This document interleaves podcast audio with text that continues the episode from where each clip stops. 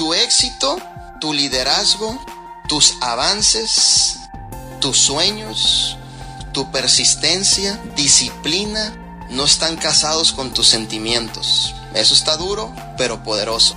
Es que hoy amanecí de malas, no lo voy a hacer. Tu éxito no te está preguntando si amaneciste de malas o de buenas. Tu éxito te está diciendo, hey, tenemos un compromiso hoy, usted y yo. ¿Lo vas a hacer sí o no? Pero me siento. Hey, tranquilito. ¿Lo vas a hacer sí o no?